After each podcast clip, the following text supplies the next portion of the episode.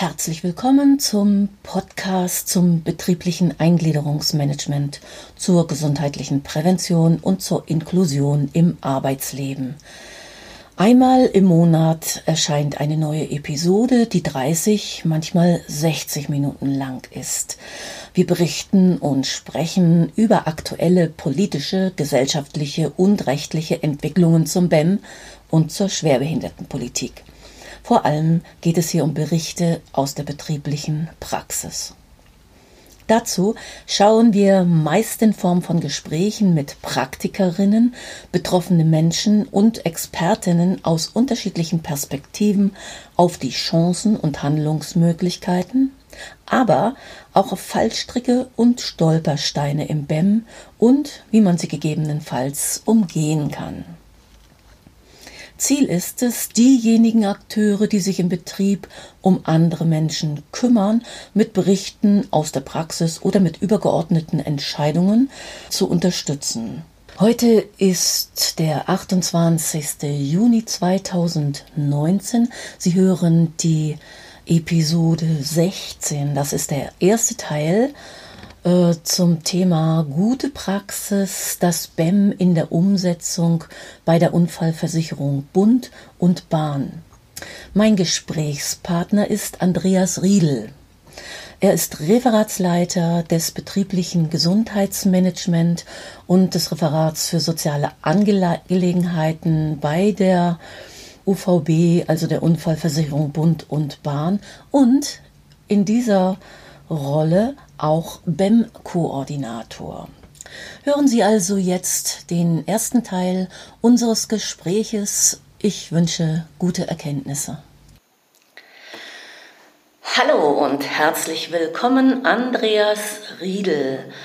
Andreas Riedel und ich sitzen heute in Wilhelmshaven bei der Unfallversicherung Bund und Bahn.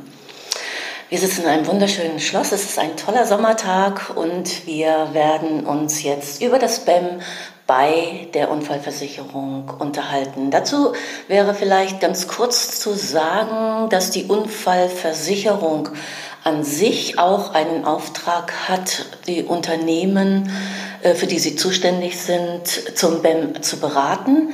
Darum soll es aber heute nicht gehen, sondern es geht darum, wie die Unfallversicherung selbst das BEM in ihren Unternehmen, in ihrer Institution durchführen. Aber dazu, Herr Riedel, wissen Sie bestimmt mehr. Vielleicht erzählen Sie einfach mal etwas über Ihr Unternehmen und was machen Sie hier so? Ja, das werde ich gerne tun. Die Unfallversicherung Bund und Bahn ist sozusagen die gesetzliche Unfallversicherung äh, für die öffentliche Verwaltung. Mhm. Wir sind zuständig für die Arbeitnehmer des Bundes, der Deutschen Bahn, die Ministerien, die Hilfsdienste, die Bundesagentur für Arbeit und äh, fungieren sozusagen wie eine Berufsgenossenschaft. Mhm. Das bedeutet, wir versuchen Arbeitsunfälle zu verhüten und wenn sie denn eingetreten sind, führen wir die Rehabilitation durch und entschädigen auch Arbeitsunfälle. Ah. Zum Beispiel in Renten. Mhm. Okay. Sie sind also Sozialversicherer und im Grunde genommen auch zuständig dann gegebenenfalls, wenn es passt, wenn die Umstände passen, auch für BEM-Beauftragte in den jeweiligen Unternehmen sind Sie also dann ein Geldgeber. Das ist eine unserer Leistungen. Wir leisten also auch in unseren Mitgliedsbetrieben Strukturberatung. Also mhm. wenn eines unserer Mitgliedsunternehmen äh, BEM aufbauen möchte oder weiterentwickeln möchte, dann beraten wir sie auch. Das ist jetzt nicht mein Job. Mhm. Ich bin ja intern tätig, aber auch das ist eine Leistung der Unfallversicherung Bund und Bahn. Okay. Wir beide kennen uns, Herr Riedel, weil ich am Anfang des Jahres mit Ihnen ein Workshop durchgeführt habe. habe. Sie sind im BEM, äh, haben da einiges verändert und Sie sind hier der BEM-Koordinator. Wie sind Sie dazu geworden? Das entspricht nicht meiner klassischen Ausbildung. Ich bin schon sehr, sehr lange hier bei der Unfallversicherung Bund und Bahn und habe hier eine klassische Ausbildung zum Sozialversicherungsfachangestellten gemacht. Mhm. Also für den Bereich der Unfallversicherung, habe auch jahrelang in diesem Beruf gearbeitet, habe mich also vorwiegend mit Rehabilitation und Entschädigung beschäftigt, auseinandergesetzt und hatte dann ähm, die Möglichkeit, mich hier im Hause intern weiter zu qualifizieren. Ja. Wir haben uns ab dem Jahr 2009 intensiver mit dem Thema betriebliches Eingliederungsmanagement beschäftigt. Mhm. Und ab 2012 hatte ich die Chance, die Tätigkeit hier wahrzunehmen. Mhm. Und habe mich dann durch verschiedene interne, externe Qualifikationsmaßnahmen. Ach stimmt, da haben wir uns ja schon kennengelernt, nicht erst am Anfang genau, diesen Jahres. genau. Für diese ja. Tätigkeit dann befähigt. Ja. Genau, dann war ich mal in einem ihrer Seminare mhm. und äh, habe dann dazu beigetragen, dass wir das ab dem Jahr 2011 hier systematisiert und immer weiter aufgebaut haben, das Thema betriebliches Eingliederungsmanagement. Mhm. Mhm. Okay. Hat man Sie da gefragt, ob Sie das machen wollen oder haben Sie gesagt, hier bin ich, ich habe Lust dazu, das irgendwie zu machen, das zu koordinieren? Die Tätigkeit gab es ja schon seit kurzem bei uns im Hause, mhm. aber sie wurde dann etwas überraschend frei. Mhm. Und da hat man so. mich gefragt, ah, hat man mich gefragt, ob ich mir vorstellen könnte, dieses Aufgabenfeld zukünftig zu bearbeiten. Bis dahin kannte ich BEM im Prinzip nur aus der Sicht eines Mitarbeiters, mhm. nicht mehr und nicht weniger. Aber ich hatte mich im Laufe der Jahre davor schon sehr stark für das Thema Sicherheit und Gesundheit, mhm. Gesundheitsmanagement mhm. interessiert und hatte von daher schon immer einen Bezug zu dieser Tätigkeit, war auch seitdem zu dieser Zeit nicht mehr in der Unfallversicherung tätig, sondern hatte hier andere Aufgaben, mhm. war also schon Teil der Personalverwaltung ah, ja. und ähm, die Unfallversicherung Bund und Bahn, damals hieß sie noch Unfallkasse des Bundes, hatte sich dann dazu entschieden, äh, sogenannte soziale Aufgaben innerhalb der Personalverwaltung nochmal zu zentralisieren, also aus der engeren Personalverwaltung herauszunehmen und dafür ein eigenes Referat zu schaffen. Mhm. Und in diesem Referat fanden nun statt betriebliches Eingliederungsmanagement, ah ja. Arbeitsschutz und Arbeitssicherheit, mhm. später dann das Gesundheitsmanagement und die Vereinbarkeit von Familie, Pflege und Beruf und die Gleichstellung. Und das ist auch mein Referat, das ich jetzt hier betreue und in dem ich hier arbeite und das ich auch leite bei der. Das ist ja dann schon richtig gut, also alles in einer Hand, angebunden in so ein, ja, in ein richtiges Management, das eigentlich über das betriebliche Eingliederungsmanagement doch weit hinausgeht. Ich hatte ja kurz erwähnt, wir haben am Anfang des Jahres schon miteinander gearbeitet und ich durfte da in diesem Zusammenhang ja, ihr BEM und wie das hier auf, wie, wie sie hier aufgestellt sind, so ein bisschen von außen kennenlernen und ich war sehr begeistert. Das ist auch der Grund, warum wir hier beide jetzt zusammen sitzen. Ich finde, dass sie wirklich klasse aufgestellt sind und dass das Spam hier sehr gut etabliert ist. Und insofern finde ich, glaube ich, dass das eine Bereicherung ist, auch für unsere Hörer, da wirklich mal etwas äh, zu hören, wo es gut gelungen ist bei allen Schwierigkeiten. Aber wie ist das Spam bei Ihnen zu dem geworden, wie es jetzt ist? Das ist gar nicht so einfach zu beantworten, weil es immer eine ganze Reihe von Akteuren geben muss, die daran beteiligt sind, dass eine Sache vielleicht etwas besser wird, als man es allgemein erwarten kann oder als der Standard mhm. aufgestellt ist. Ich glaube, eine ganz wichtige Voraussetzung ist allerdings, dass es Menschen gibt, die mit äh, ja, Herzblut und Durchhaltevermögen an die Sache herangehen. Mhm.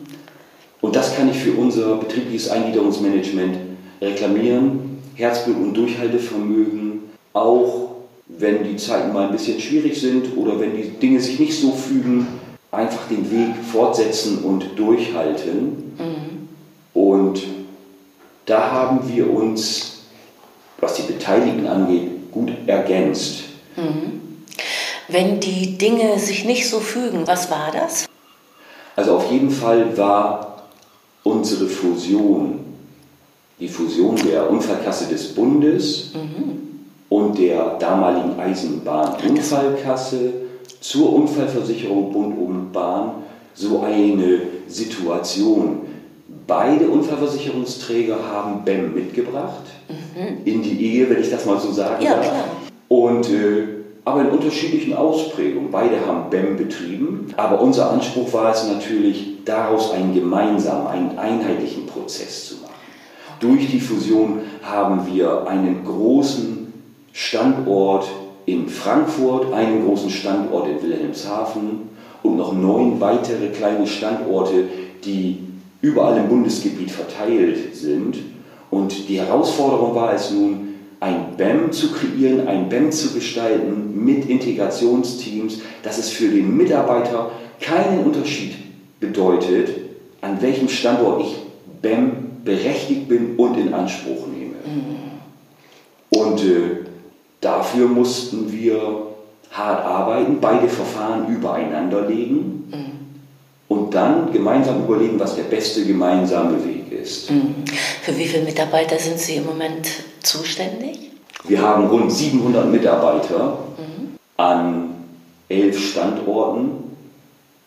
Die meisten Mitarbeiter allerdings an den beiden Hauptstandorten, 500 in Wilhelmshaven, 130 in Frankfurt und die restlichen Mitarbeiter verteilen sich auf die kleineren Standorte, in der Regel Präventionsstandorte mit kleineren Büros. Ah ja. Und wir haben im Zuge der Fusion, und das war eine große Herausforderung in diesem letzten Projekt, zwei Integrationsteams gefunden und neu aufgebaut. Ja. Genau, und das war dann der Anlass, diesen Workshop zu machen, damit man im Grunde genommen alle auf einen Stand bekommt nochmal und äh, um, ja, um gemeinsam dann gut losgehen zu können.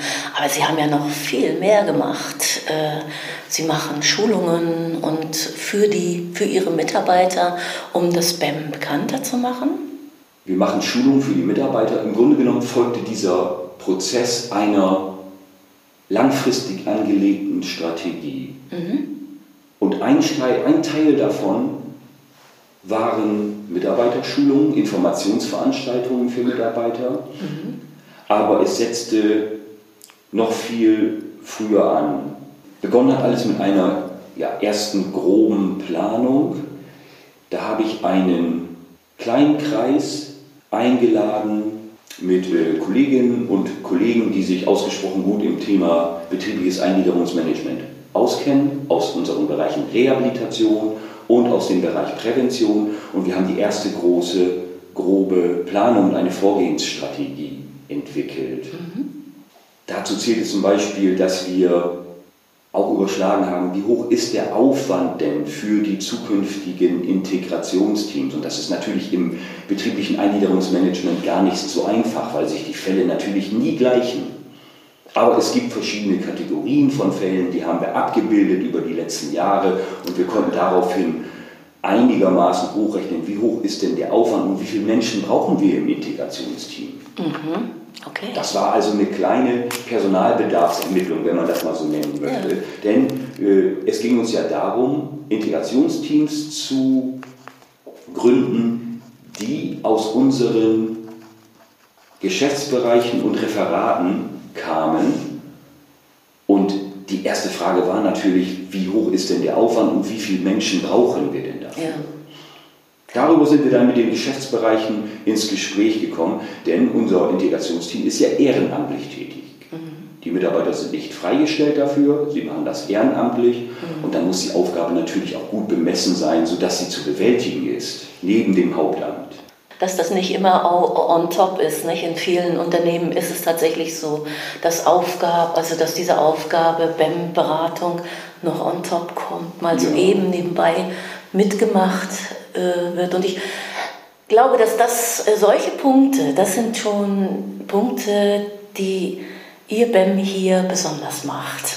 Also dass man das im Vorfeld mit überlegt, was brauche ich eigentlich. Und dann haben sie äh, wie ich ja mitbekommen habe, nicht nur den Zeitaufwand berücksichtigt, sondern auch noch die personelle Ausstattung. Also wer kann im BEM-Team welche Kompetenzen mit hineinbringen? Das der nächste Punkt, der mich wirklich sehr fasziniert hat äh, und der das BEM sehr voranbringt. Wie haben Sie das gemacht? Ja, genau. Einer der weiteren Punkte war es, eine, äh, ein Anforderungsprofil zu formulieren für das Integrationsteam. Mhm. Da kommt uns natürlich schon ein wenig entgegen, dass wir ein Unfallversicherungsträger sind.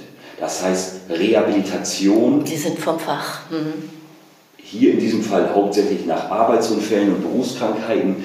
Äh, das kennen wir, das ist eins unserer Kerngeschäfte und fast jeder, der hier arbeitet, kann dazu etwas beitragen. Aber es ging eben um dieses Anforderungsprofil und für mich ist der wichtigste Punkt an diesem Anforderungsprofil nicht unbedingt, dass man sich mit Rehabilitation auskennt, sondern man muss ein entsprechender Typ sein. Ähm, ich habe es mal so formuliert, man muss die Menschen mögen, man muss etwas überhaben für die Menschen und ihnen helfen wollen. Ja. Den Rest kann man lernen, mhm. denn uns war ja auch klar, Integrationsteams gibt es in allen Bereichen, in allen gewerblichen und öffentlichen Bereichen. Und da kann es keine zwingende Voraussetzung sein, dass man sich mit Rehabilitation und Entschädigung gut auskennt. Also wir haben Menschen gesucht, die Lust dazu hatten, sich auch um die Belange anderer erkrankter Mitarbeiter zu kümmern, mhm. die eine ja, schon gefestigte Persönlichkeit mitgebracht haben. Und das ist nicht unbedingt eine Frage des Alters. Da muss man genau hinschauen. Und wichtig war auch, dass die Mitarbeiter schon gut damit zurechtkamen, wenn sie mit Erkrankungen, ja, vielleicht auch mit dem einen oder anderen persönlichen Schicksal konfrontiert werden und das gut innerlich abpuffern können. Das war uns ganz wichtig. Ja. ja. und nach solchen Menschen haben wir hier gesucht. Das heißt, wir haben Impulse in die Geschäftsbereiche gegeben, haben die Geschäftsbereichsleitungen gefragt, dann hat es interessierte Gespräche gegeben und letztlich hatten wir dann eine Reihe von Kandidaten, die sich für diese Tätigkeit interessiert haben.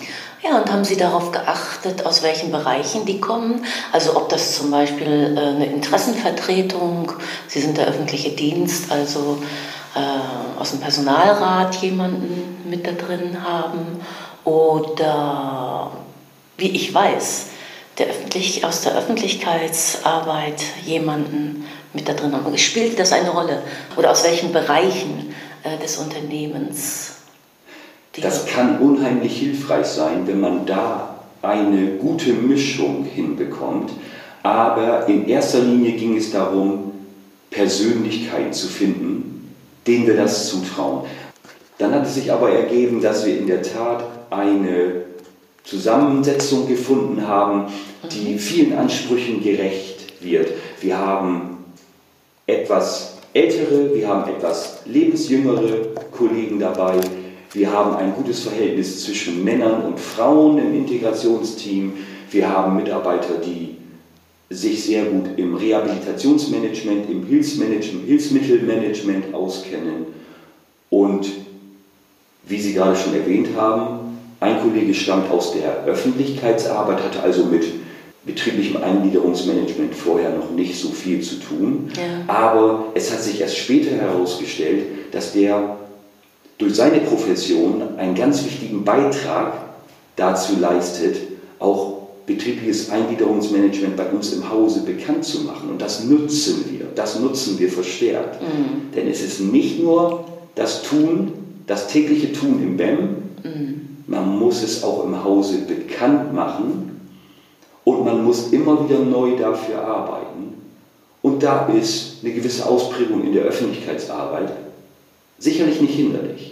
Der Öffentlichkeitsarbeiter sozusagen hat einen schönen Artikel geschrieben und das wird dann in die Betriebszeitung gesetzt oder wie wird das verbreitet? So welche Wege nimmt es da? Ja, genau, richtig. Also das ist so der Teil unserer internen Öffentlichkeitsarbeit. Wir haben permanent über den Stand unserer Arbeit, über unser Fortkommen in dem Projekt berichtet, und mhm. zwar auf allen Kanälen, die sich uns hier intern bieten. Mhm. Wir haben ein Mitarbeiterportal, andere würden sagen ein Intranet. Mhm. Darüber haben wir immer über den Stand der Dinge berichtet. Mhm. Wir haben eine Hauszeitschrift, Mhm. in der wir einen Artikel publiziert haben über Ja. das betriebliche Eingliederungsmanagement. Und Sinn im Hintergrund war es immer, die Schwelle zum Eintritt ins BEM so niedrig wie möglich zu gestalten. Ja, das ist wirklich äh, bemerkenswert. Also Sie haben sehr viel Gehirnschmalz, sehr viel Strategie darauf auch verwendet, bevor Sie losgelaufen sind. Zum einen zu gucken, ich fasse das nur kurz zusammen, welche Persönlichkeiten Sie haben, welche Kompetenzen die mitbringen, dass die genug von der Struktur auch genug Zeit haben, um ihre Arbeit äh, zu machen. Und dann äh, haben sie eine gute Öffentlichkeitsarbeit. Das heißt, sie haben die Beschäftigten auch mitgenommen, indem sie eine gute Informationspolitik gemacht haben. Tolle Voraussetzungen, das schon mal. Ja, nun haben Sie ein tolles Team zusammengestellt und äh, wie geht es jetzt weiter mit, der, mit der Umsetzung, Herr Riedel? Was passiert oder was ist dann passiert? Als wir das Team zusammengestellt hatten, ging es ja darum, dass wir uns wirklich auf das Thema internes BEM fokussieren. Alle brachten mehr oder weniger schon Grundkenntnisse mit ein, aber das interne BEM war ja noch gar nicht verabredet im Integrationsteam. Wie läuft es einheitlich ab? Das war ja unser Anspruch, egal ob die Kollegen von Wilhelmshaven oder von unserem zweiten Hauptstandort in Frankfurt aus agieren. Es sollte ja immer in etwa gleich ablaufen. Und da haben wir uns für einen Coaching-Prozess entschieden. Wir hatten ja nun schon die, das Glück, dass ich das BEM schon seit längerem im Hause leite und betreue. Und ich habe das Integrationsteam dann für ungefähr ein Vierteljahr regelmäßig getroffen. Wir hatten Tagesveranstaltungen und haben uns sehr intensiv mit dem internen BEM-Ablauf, mit dem internen BEM-Prozess auseinandergesetzt. Es ging erstmal darum, wie läuft BEM in der Unfallversicherung Bund und Bahn ab, vom BEM-Angebot bis zum BEM-Abschluss. Diesen Prozess haben wir uns sehr genau angeguckt, gemeinsam noch erarbeitet. Wir haben uns natürlich auch die ganzen Formalismen dazu angeguckt. BEM ist bei uns ja sehr stark mit Checklisten und Gesprächsleitfäden untermauert. Naja. Das mussten die Mitarbeiter natürlich auch erst einmal sehen, lernen. Darüber erschloss sich dann auch schon das Thema Gesprächsführung im BEM. Wir haben verschiedene BEM-Situationen schon einmal im Vorfeld simuliert und geübt. Wir haben viel Zeit damit verbracht, eine BEM-Schulung für uns ja, zu kreieren oder zu finden, denn es war uns ziemlich früh klar, dass wir kein BEM-Seminar von der Stange benötigen. Alle brachten schon mehr oder weniger Wissen mit, ich erwähnte es schon, und da hätte uns kein BEM-Grundseminar geholfen. Wir haben uns also dann verabredet und herausgearbeitet, wo brauchen wir jetzt Unterstützung? Und das haben wir sehr genau formuliert und haben uns dann eben kein Seminar von der Stange, sondern einen individuellen Workshop zusammengeschnitten. Und da kamen Sie ja ins Spiel und haben uns dann auch zwei Tage hier im Hause begleitet. Und das war nicht nur ein Workshop, sondern das war gleichzeitig auch eine Teambuilding-Maßnahme, Ja. in der wir uns auch als Gruppe zusammengefunden haben. Ja. Und da ging es nicht nur um das Integrationsteam, eingeladen hatten wir auch viele andere, die am BEM beteiligt sind oder beteiligt sein können. Die Gleichstellungsbeauftragte war dabei und auch die Vertrauensperson der schwerbehinderten Menschen. Und in dieser Runde haben wir uns, ja, ich glaube, man kann sagen, den letzten Schliff gegeben, bevor wir dann losgelegt haben mit dem internen. Da war ich dabei, das hat sehr viel Spaß gemacht und äh, ich habe wirklich auch den Eindruck gehabt, jetzt geht's los. das war ganz schön. Was ist denn seither passiert? Ja, wir waren ja ab diesem Zeitpunkt startklar, wenn ich das mal so sagen darf. Genau. Und ähm, das reichte uns ja aber nicht in dem Moment, denn wir mussten ja auch dem Hause signalisieren, wie setzt sich das neue Integrationsteam zusammen, wer zählt dazu, wie sind die einzelnen Mitarbeiter auf ihre neue Aufgabe vorbereitet worden, in der Rolle kannte man die Mitglieder des Integrationsteams ja bisher nicht. Man wusste, Person A ist Sachbearbeiter in dem Bereich, Person B ist dort tätig, ja. aber als BEM-Berater sind wir bisher ja nicht aufgetreten. Genau, also haben wir interne Informationsveranstaltungen vorbereitet, angekündigt und durchgeführt. Und die sind vor kurzem abgeschlossen worden und wir haben einen Großteil der Mitarbeiter der UVB damit erreicht. An verschiedenen Standorten. Wir waren in Frankfurt, wir waren mit denselben Veranstaltungen hier in Wilhelmshaven tätig. Und uns war es bei der Auswahl und bei der Gestaltung dieser Informationsveranstaltung ganz wichtig, dass sie bestimmte Voraussetzungen erfüllen. Sie durften nicht so lange dauern. Wir wollten kein Halbtagesseminar damit füllen, mhm. weil wir den Mitarbeitern, die es interessiert, den Zugang recht einfach machen wollten. Ja, wie lange hat das gedauert? Wir sind fast immer mit einer Stunde hingekommen. Okay. Unser Ziel war es, so ungefähr bei einer Stunde zu bleiben. Ja, und dann haben Sie informiert und dann nochmal eine Diskussion zugelassen oder wie war das Konzept? Das Konzept war so, dass wir zunächst einmal Grundinformationen zum betrieblichen Eingliederungsmanagement in der UVB gegeben haben. Da wurden Fragen aufgeworfen wie, was bedeutet BEM in der Unfallversicherung Bund und Bahn? Wie ist unser interner Ablauf? was sind die Chancen, was sind aber auch die Grenzen im betrieblichen Eingliederungsmanagement, mhm. welche Rolle nimmt das Integrationsteam ein, mhm. welche Rolle nehmen die Führungskräfte ein im betrieblichen Eingliederungsmanagement. Mhm. Wir haben eine anonymisierte BEM-Akte gezeigt, mhm. damit die Mitarbeiter sich mal einen Eindruck verschaffen können, was wird eigentlich in einer BEM-Akte so aufgeschrieben und abgelegt. Das sehen wir als Beitrag dazu an, auch die Hemmschwelle etwas abzusenken, sich zu einem BEM bereit zu erklären. Ja, Transparenz ist da ein guter Weg. Ne? Mhm. Allerdings, und ähm, das war immer unser ja, kleines Highlight, könnte man fast sagen, wir haben vor den Anwesenden ein BEM-Informationsgespräch simuliert. Ah. In etwas geraffter Form, aber unser Anspruch und unser Ziel war es, dass die Mitarbeiter, die in diesen kleinen Informationsveranstaltungen dabei sind, mal Zaungast von einem BEM-Gespräch sein dürfen. Damit sie also alle diese, dieses Gespräch auch vor Augen haben und mehr oder weniger sagen können, ich weiß, was da passiert, ich bin schon einmal dabei gewesen. Also zwei Mitarbeiter aus dem Integrationsteam haben dann eine BEM-Situation nachgespielt und in etwas geraffter Form den Prozess nochmal dargestellt und vorgestellt. Und die Mitarbeiter konnten Fragen dazu stellen. Und haben Sie Fragen gestellt? Ja, sie haben Fragen gestellt, zum Beispiel, was passiert denn, wenn ich einem BEM-Angebot jetzt nicht zustimme? Okay. Oder kann ich ein BEM-Angebot auch abbrechen, mhm. auch wenn ich schon einmal Ja gesagt habe? Mhm.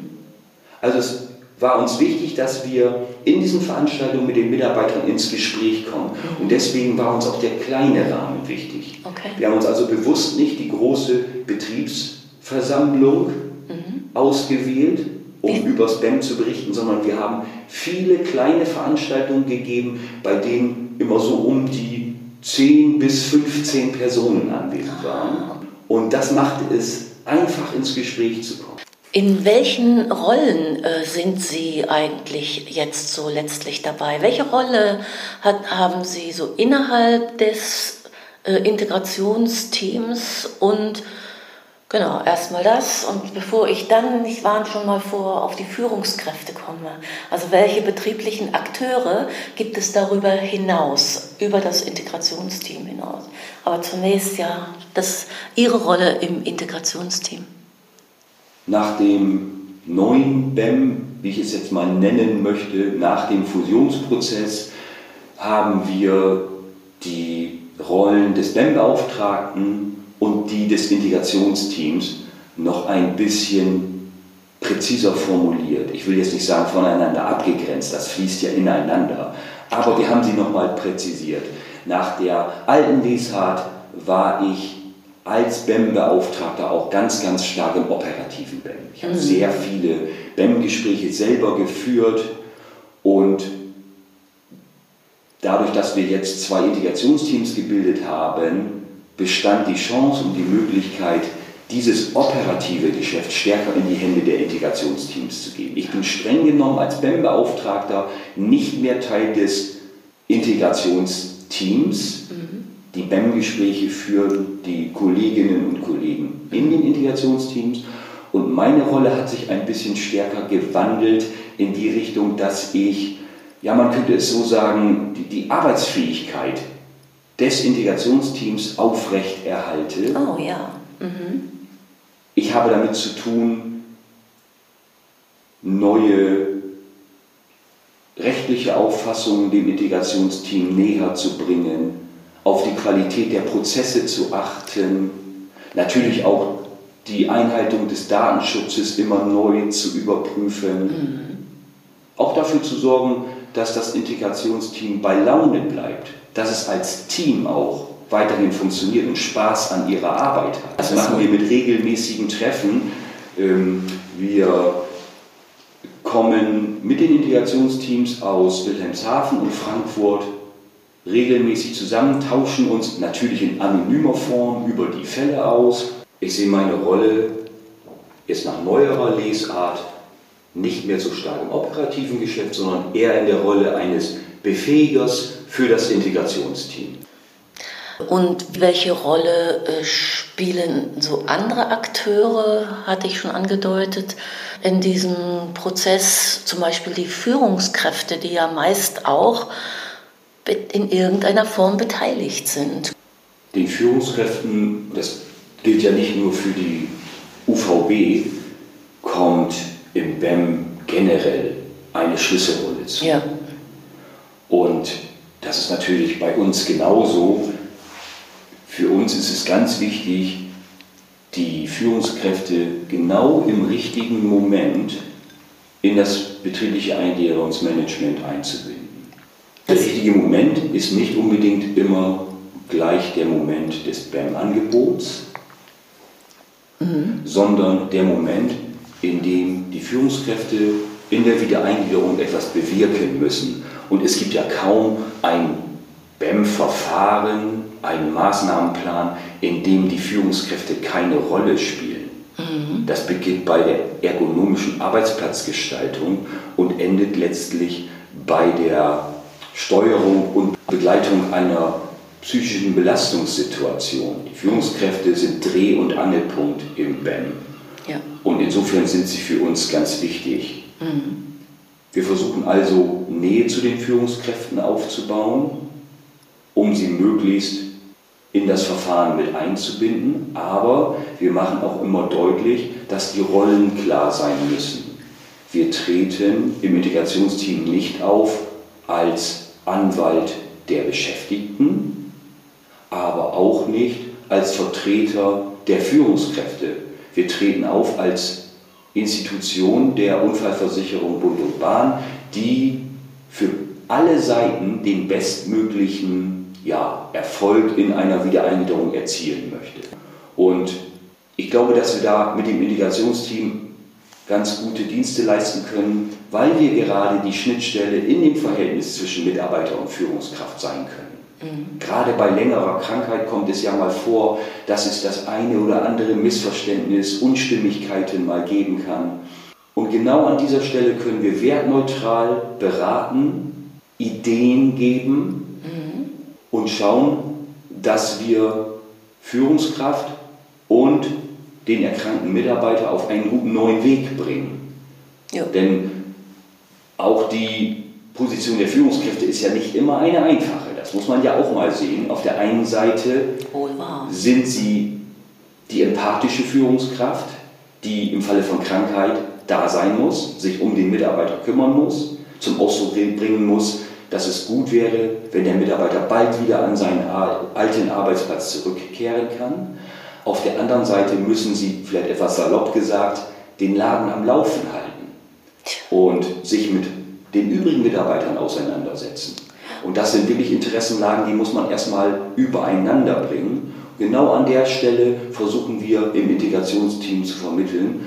Und das ist uns in letzter Zeit gut gelungen, es gelingt immer besser und der Effekt daraus ist, dass sich das auch unter den Führungskräften ganz gut herumspricht, dass man uns im Integrationsteam mit einbeziehen kann in solche Situationen.